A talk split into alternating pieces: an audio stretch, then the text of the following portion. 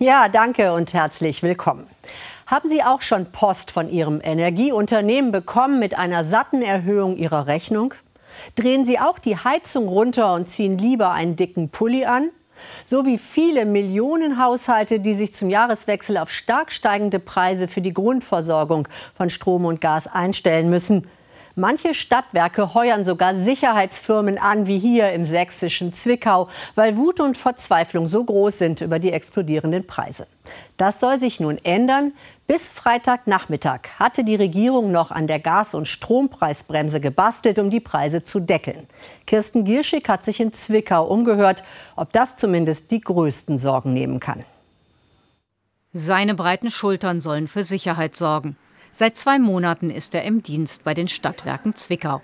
Bislang ohne Zwischenfall, denn wütende Kunden würden merken, oh, jetzt ist ja Sicherheitsdienst vor Ort. Jetzt müssen wir uns doch ein bisschen ruhiger verhalten. Und wir sind eigentlich wirklich nur zum Schutz der Mitarbeiter hier. Die Mitarbeiter beraten derzeit im Akkord, seit die Preiserhöhungen zum Januar angekündigt wurden. Ich meine, die Leute, die hier sitzen, können dafür nicht kommt von oben und nicht von hier. Und viele Kunden wissen schon, dass sie trotz Strom- und Gaspreisbremse nächstes Jahr deutlich mehr zahlen. Strom und Gas? Hm, locker 300 Euro. Im Monat? Ja. Wer kommt denn schon mit diesen Preisen noch klar? Die Renten auf keinen Fall. Schlucken und zahlen, ja, was will man denn machen? Ich kann ja auch sagen, ja gut, schickt mir die Rechnung zum Habeck, aber die Rechnung einfach zum Habeck schicken. Das würde Stadtwerke-Chef Schneider wohl auch gut gefallen. Stattdessen muss er das Gesetz zur Strom- und Gaspreisbremse umsetzen, das von der Ampel kommt. Viel zu spät, wie er findet. Wir haben schon im März veröffentlicht, dass die Preise ab 1. Januar steigen. Da habe ich schon immer gesagt, achtet auf den 1. Januar. Wir haben das formuliert, wir haben es überall gesteckt. Und jetzt haben wir Ende November und jetzt fangen wir an, darüber nachzudenken, was wir beim 1. Januar tun. Das ist unglaublich. Besonders kompliziert, die Preisbremsen für Verbraucher waren ursprünglich erst ab März geplant. Jetzt sollen sie rückwirkend zum 1. Januar gelten. Dieser Aufwand zu sagen, ab März rückwirkend ab Januar, dann könnte es Gutschriften geben für Leute, teilweise Abrechnungen, die schon gelaufen sind, die wieder korrigiert werden müssen. Also dieser Aufwand ist irre. Für die Kunden werde man das aber irgendwie hinkriegen, verspricht man in Zwickau. Anders sieht es bei manchen Stromerzeugern aus. Seit die Stromerzeugung aus Gas sehr teuer geworden ist, bekommen alle den gleichen hohen Preis für ihren Strom, auch wenn sie ihn viel günstiger produzieren, etwa mit Wind und Sonne. Um die Strompreisbremse zumindest teilweise zu finanzieren, sollen solche zufälligen Gewinne abgeschöpft werden. Doch die Ökostromanbieter kritisieren, die geplanten Erlösgrenzen nähmen keine Rücksicht auf ihre Kosten. Dagegen solle bei Öl- und Gasunternehmen nur der tatsächliche Gewinn nach Kosten besteuert werden. Deswegen wollen manche klagen. Wir sind dabei, diese Optionen zu sondieren und auch eine mögliche Verfassungsklage in Erwägung zu ziehen. Wir wissen auch, dass viele aus unseren äh, Verbänden oder auch äh, Gleichgesinnte ähm, entsprechend äh, darüber nachdenken. Insgesamt war der Widerstand in der Branche groß. Schnell wurde das Gesetz nachgebessert. Die Abschöpfung gilt zunächst nur von 1. Dezember bis Juni nächsten Jahres. Aber die Sorge bleibt, der Ausbau der erneuerbaren Energien könnte gebremst werden. Deswegen tragen wir im Grundsatz die Erlösabschöpfung mit. Aber es muss eben deutlich aufgepasst werden, dass der Investitionsstandort nicht geschädigt wird, dass der Ausbau der erneuerbaren Energien weiter vorangeht. Und deswegen ist es so wichtig, dass dieses Gesetz zeitlich befristet ist. Zurück in Zwickau.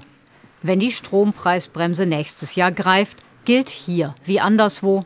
Die Kunden zahlen maximal 40 Cent pro Kilowattstunde für 80 Prozent des Vorjahresverbrauchs. Viel günstiger wird es auch in Zukunft nicht mehr, warnt der Stadtwerkechef. Klar ist auch, dass dieser Preis so der neue Preis nach vorne sein wird. Das heißt, wir werden uns damit abfinden müssen, dass dieser Preis, der jetzt bei der Strompreisbremse herausgekommen ist, dauerhaft in dieser Höhe stehen bleibt. Die Preise werden nie mehr dorthin gehen, wo sie vielleicht vor ein, zwei Jahren noch waren. Tja, und in Arnsberg im Sauerland begrüße ich jetzt den CDU-Partei- und Fraktionsvorsitzenden. Herzlich willkommen, Herr Merz. Guten Abend, Frau Hassel. Ja, stimmt es? Müssen wir uns daran gewöhnen, dass die Preise nie mehr wieder äh, werden wie zuvor? Bleibt es jetzt bei diesen hohen äh, Preisen? Frau Hassel, wir hatten schon vor dem Krieg in Deutschland die höchsten Energiepreise in ganz Europa und wir werden uns wohl daran gewöhnen müssen, dass sie auf einem sehr hohen Niveau bleiben. Aber bis wir mal wieder in normalen Zeiten sind, wird es dauern. Und bis dahin wäre gut gewesen, wenn wenigstens heute, neun Monate nach dem Beginn des Krieges, klar gewesen wäre, wie eigentlich diese Gaspreisbremse und diese Strompreisbremse, die die Bundesregierung plant, tatsächlich funktioniert. Das Einzige, was wir wissen, ist, dass die Dezember-Vorauszahlungen erstattet werden. Alles andere ist unklar, kann niemand erklären und vieles ist auch in Brüssel noch gar nicht genehmigt von dem, was die Bundesregierung jetzt plant.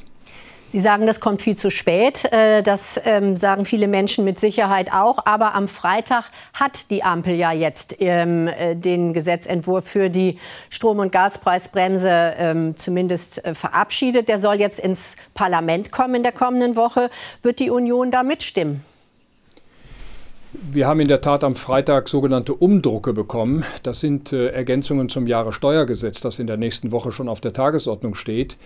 Da stehen jetzt noch kurzfristig Sachverständigenanhörungen an. Alles sehr, sehr kurzfristig, sehr kurzatmig. Und die ersten Stellungnahmen, die wir über das Wochenende gesehen haben, lauten, verfassungswidrig. Zumindest von der Rückwirkung, zum Teil auch von der sehr ungleichen Wirkung auf die unterschiedlichen Energieträger.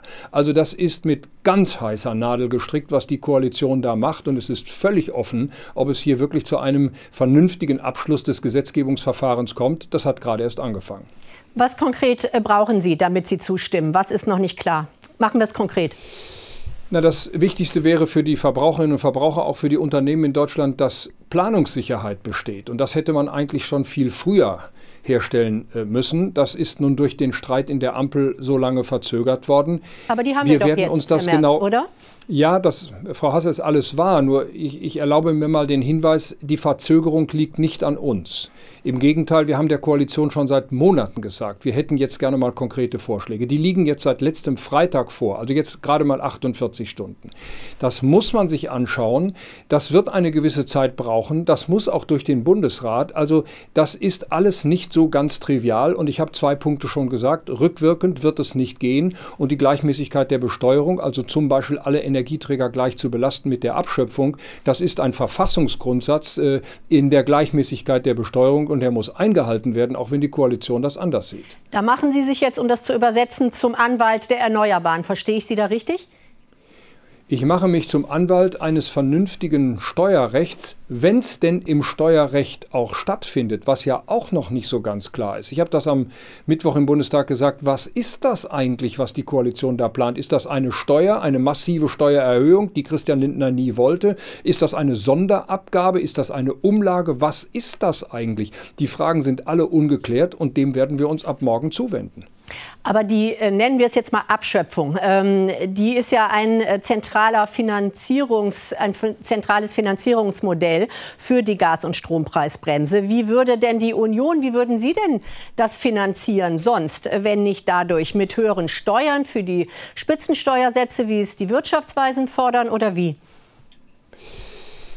Wir sprechen bei der sogenannten Abschöpfung und der Bundeswirtschaftsminister spricht ja von Abgreifen zunächst mal nur über die Stromsteuer oder über die, den Ersatz für die hohen Stromkosten. Wir haben den Vorschlag gemacht, das Angebot zu erhöhen. Und zwar sehr, sehr umfassend. Dann wären die Strompreise nicht da, wo sie heute sind. Das Angebot in Deutschland ist künstlich verknappt worden. Und deswegen ist der ganze Weg, den die Koalition jetzt geht, sehr kritisch. Und äh, ich kann mir offen gestanden vom heutigen Tag an nicht vorstellen, dass wir einem solchen Weg zustimmen, der wirklich zu kompliziert, zu angreifbar ist. Und Sie haben es in Ihrem Beitrag ja eben gerade auch schon gezeigt. Dagegen wird geklagt werden und das wird erhebliche Probleme auslösen.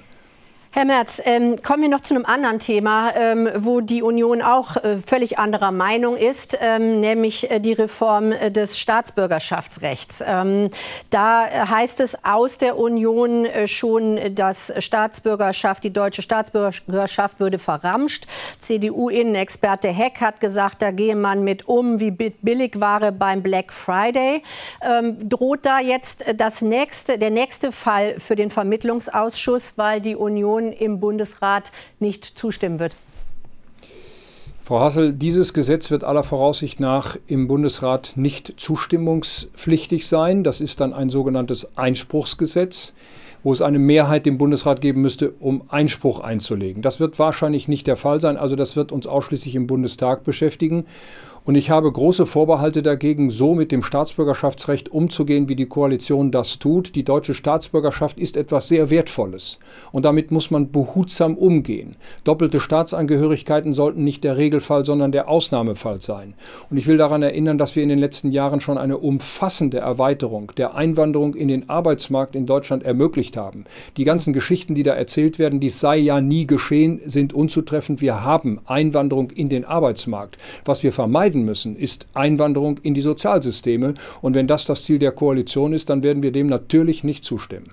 Äh, aber Herr Merz, nur noch mal kurz nachgefragt. Das Thema wird uns ja noch weiter ähm, beschäftigen. Äh, die SPD sagt, man verramsche nicht, man entstaube. Deshalb an Sie die Frage noch mal, wie lange muss man denn in Deutschland gelebt haben, damit man die Staatsbürgerschaft bekommt? Also bis jetzt vor Hassel sind die Fristen fünf und acht Jahre. Das sind schon relativ kurze Fristen. Andere Länder haben viel, viel längere Fristen, stellen auch viel höhere Ansprüche an die Einbürgerung und an die Einwanderung. Wenn wir das mal im internationalen Vergleich sehen, sind wir heute in Deutschland schon mit einem sehr modernen Einwanderungsrecht ausgestattet, entgegen dem, was da immer wieder behauptet wird. Und deswegen sehe ich diese Notwendigkeit, es zu entstauben nicht. Das klingt ja so, als ob wir da ein völlig antiquiertes Staatsbürgerschaftsrecht haben. Das haben wir nicht. Das wir haben sehr modernes ja. Staatsbürgerschaftsrecht. Ja, das mag ja die Koalition gerne bestreiten, aber es ist nicht so.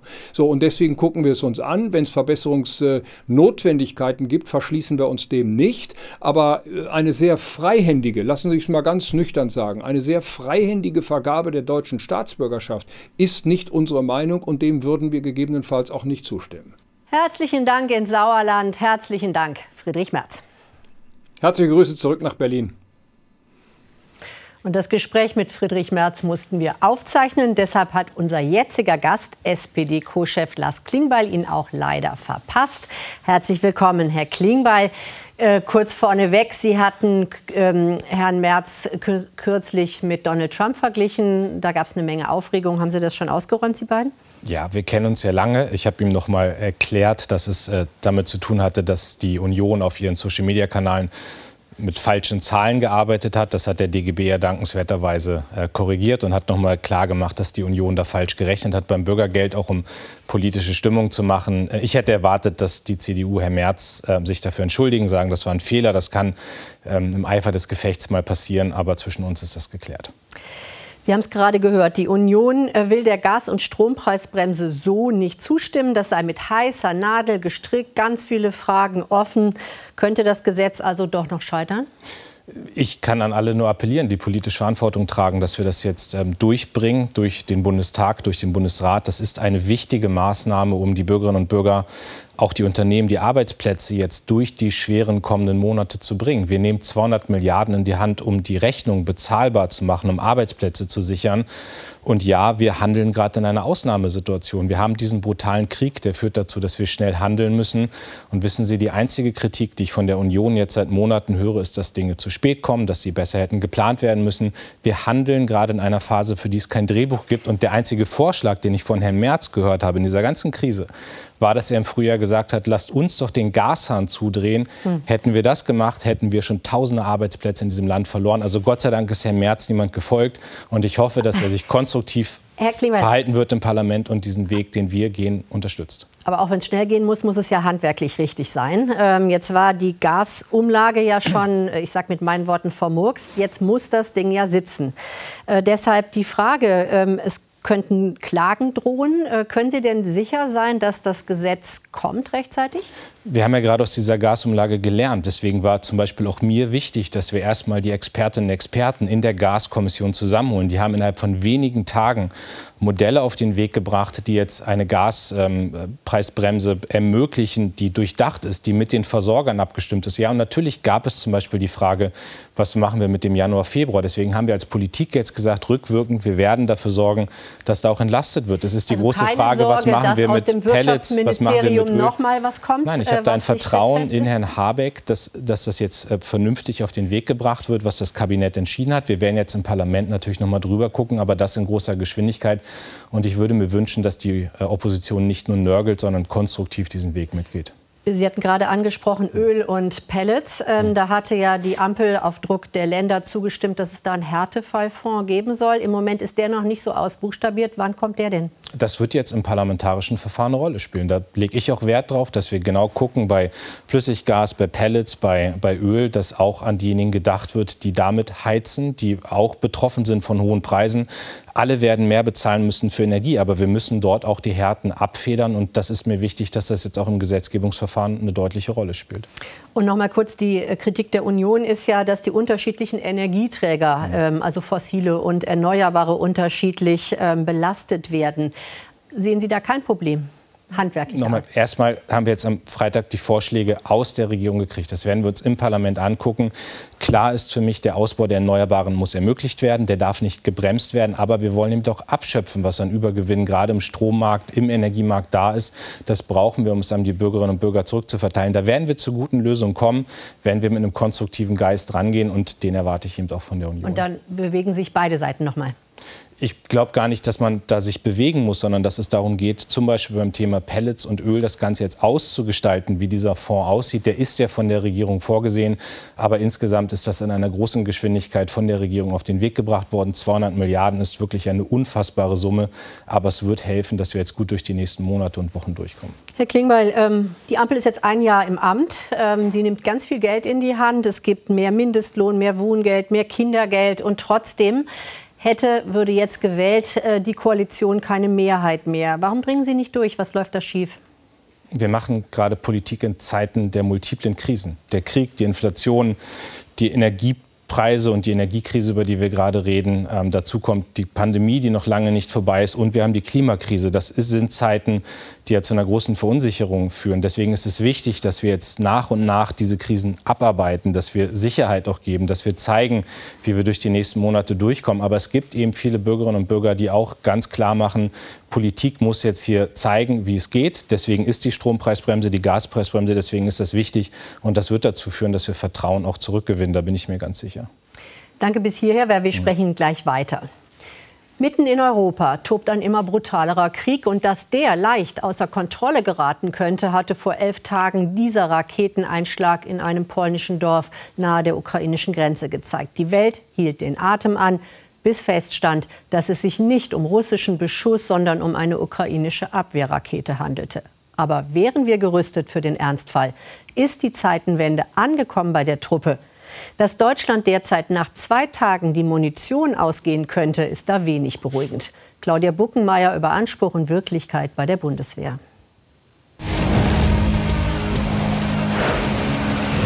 Gemeinsam schützen wir, was uns allen wichtig ist. Fragt sich nur wie.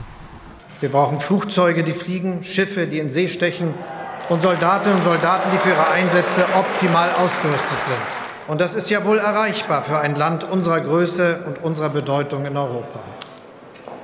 100 Milliarden Euro Sondervermögen für eine Truppe, die in Hochglanzbildern für sich wirbt.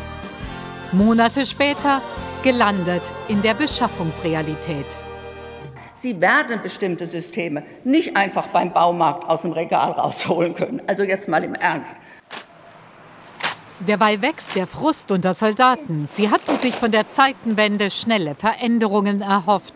Die Wunschliste ist lang. Helme, Rucksäcke, Schutzwesten, Kälte- und Nässeschutz, Stiefel, Socken und dann das kleinere Gerät. Die Funkgeräte sind ganz wichtig. Unsere Funkgeräte sind 30 Jahre alt.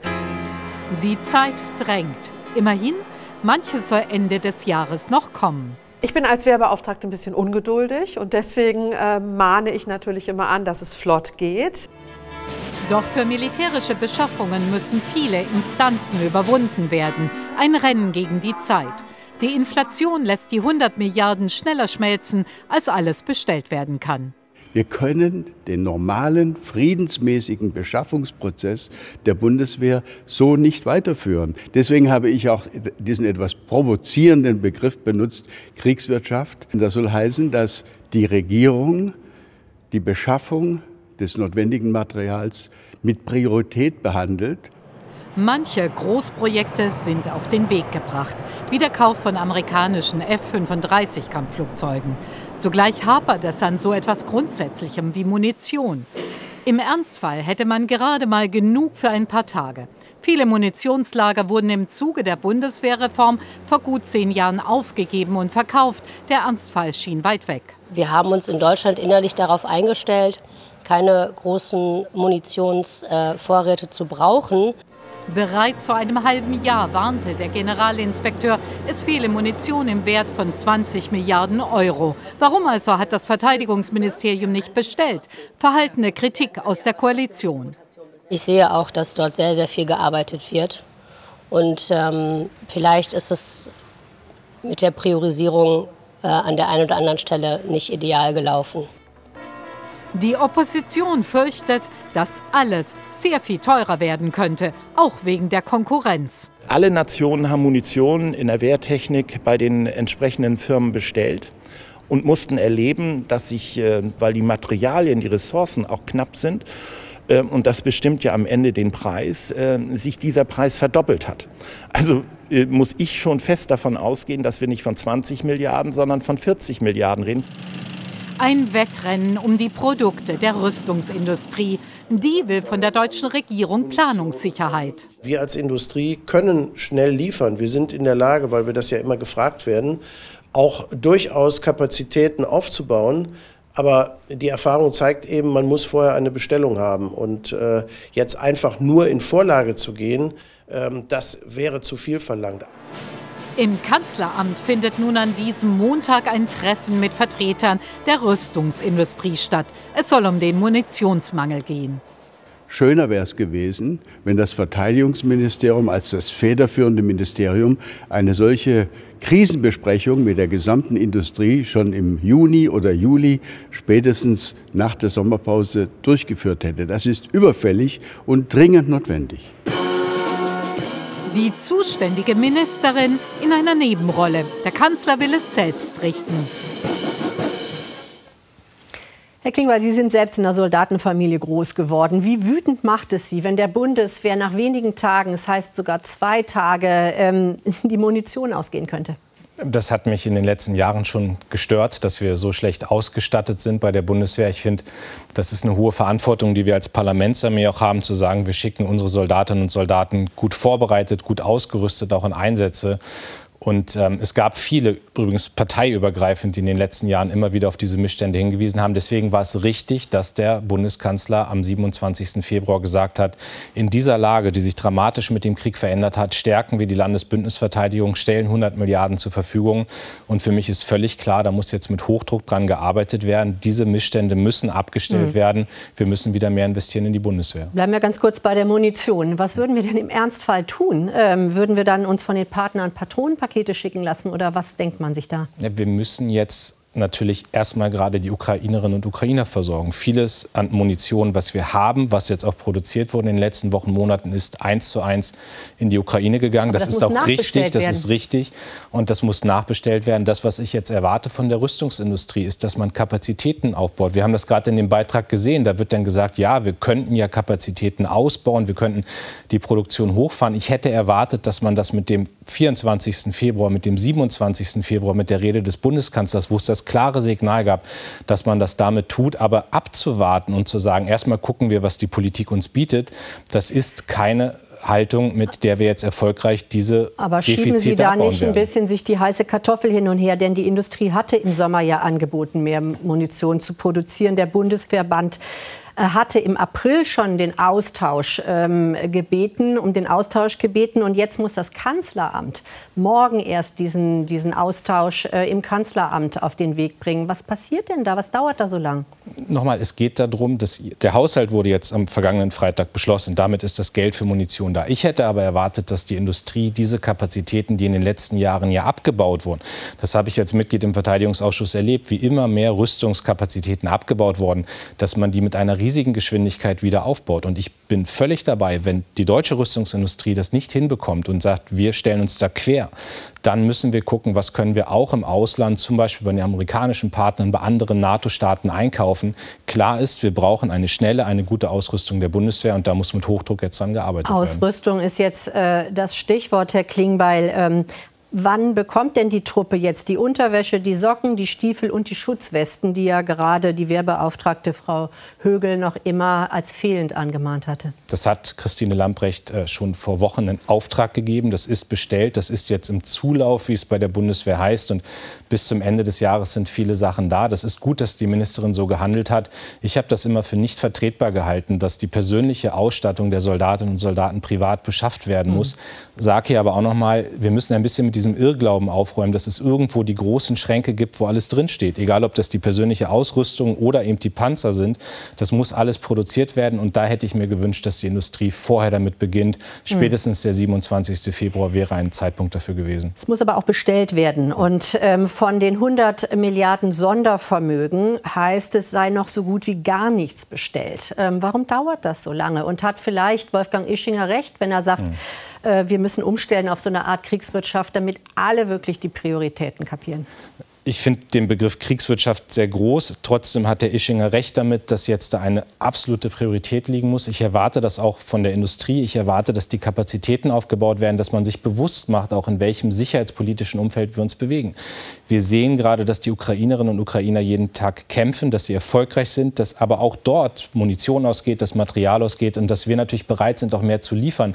Und das wird nur funktionieren, indem die Wirtschaft jetzt hier mehr produziert. Das ist nicht nur die deutsche Rüstungsindustrie, das ist europäisch europäisch insgesamt eine Verantwortung. Und wir sehen natürlich auch, egal ob uns das gefällt oder nicht, das wird jetzt über Jahre auch gehen, dass mehr Geld in Rüstung gesteckt wird, mhm. um Landes- und Bündnisverteidigung zu stärken.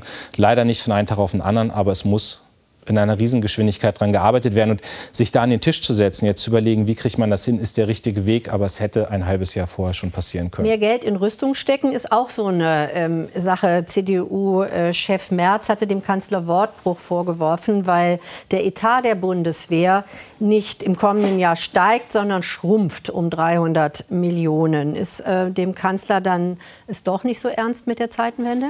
Also ich, es ist schon ein bisschen witzig, wenn von CDU, die ja 16 Jahre lang die Verantwortung im Verteidigungsministerium hatten, ähm, wo abgebaut wurde massiv, wenn dort kritisiert wird. Der Kanzler hat die klare Zusage gemacht, 100 Milliarden Sondervermögen, das ist von der Ampel auf den Weg gebracht worden. Wir haben ein Gesetz verabschiedet, das eben vorsieht, dass wir mit Auslaufen der 100 Milliarden, dass wir die 2% NATO-Ziel erreichen werden. Aber also die, die Truppe, Etat, die Truppe ne? kann sich verlassen. Der Bedarf ist gerade da. Die 100 Milliarden sind auf den Weg gebracht. Das sind die höchsten größten Ausgaben, die es in den letzten Jahrzehnten für Verteidigung auch gegeben hat. Und das ist mit der Ampel gekommen. Herr Klingbeil, wir kommen zum Ende des Gesprächs. In zwei Stunden äh, wird die deutsche Elf gegen Spanien äh, aufs Feld müssen. Was ist Ihr Tipp? Ich hoffe natürlich, dass wir gewinnen ähm, und äh, weiß aber auch, dass äh, wir mit Spanien starken Gegner haben. Trotzdem tippe ich auf ein 2-1 für Deutschland. 2-1 für Deutschland. Okay, ähm, danke schon mal bis hierhin, denn Sie bleiben gleich äh, im Bericht aus Berlin extra auf den Social-Kanälen der Tagesschau. Und auch da gibt es schon eine ganze Menge Fragen zum Sport und zur WM. Aber bis hierher erstmal herzlichen Dank. Danke. Deutschland mag es groß. Wir haben das zweitgrößte Parlament der Welt nach dem Nationalen Volkskongress in China und jetzt schon einen ziemlich monumentalen Amtssitz des Kanzlers, den einst Helmut Kohl in Auftrag gab. Doch 20 Jahre nach Erstbezug ist das Kanzleramt schon wieder zu klein geworden und soll nun sogar verdoppelt werden. Die Kosten sind in den letzten Monaten immer weiter gestiegen auf jetzt satte 777 Millionen Euro und vielleicht auch noch mehr. Passt das, wenn alle sonst den Gürtel enger schnallen müssen? Hanna Breuer. Das Bundeskanzleramt, man glaubt es kaum, ist zu klein. Ein Anbau soll her. Dafür eingeplant sind 777 Millionen Euro. Und was gibt's dafür? Ein Bürogebäude auf der anderen Spreeseite, eine zweite Fußgängerbrücke, ein neuer Hubschrauberlandeplatz, eine Kanzlerwohnung mit ca. 250 Quadratmetern. Aber Moment, eine Kanzlerwohnung gibt's doch schon. Da wohnt keiner. Das ist in Wahrheit ein Raum, den wir auch nutzen, um Staatsgäste zu empfangen oder sonst was zu machen. Das heißt, das, was da entsteht, ist, ein, ist im Kern ein Verwaltungsgebäude. Zum einen können dann alle 750 Angestellten auch endlich im Kanzleramt einziehen. Denn bislang sind viele in Büros über Berlin verteilt. Zum anderen wird mit dem Projekt die ursprüngliche Idee vollendet, das Band des Bundes. Seit 1995 geplant, soll Ost und West verbinden und ein bewusstes Zeichen gegen Nazi-Architektur setzen. Und für immer sagen wir, dass wir den Faschismus und die Hitlerei furchtbar finden und diesen Teil unserer Geschichte überwunden haben. Ob das alles mit Architektur geht, darüber kann man streichen. Streiten, darüber wird gestritten, gerade in Zeiten von Krisen und Inflation. In unserem Land fehlen bezahlbare Wohnungen, Kitas und Schulen. Krankenhäuser fehlt das Geld für eine ordentliche Wärmedämmung. Es ist wahrlich nun der absolut falsche Zeitpunkt, die größte Regierungszentrale der Welt zu errichten. Dekadenter geht es kaum. Diese Kritik kommt zu spät. Ab Frühjahr wird gebaut. In vier bis fünf Jahren soll der Anbau am Kanzleramt fertig sein. Mal schauen, ob dann auch jemand hier wohnt. Tja, und vor allem dort arbeitet in den Hunderten neuer Büros trotz des Trends zu Homeoffice und mobilem Arbeiten. Das war unser Bericht aus Berlin am ersten Advent. Jetzt übernimmt der Weltspiegel und Andreas Zechowitz. Danke fürs Interesse. Machen Sie es gut.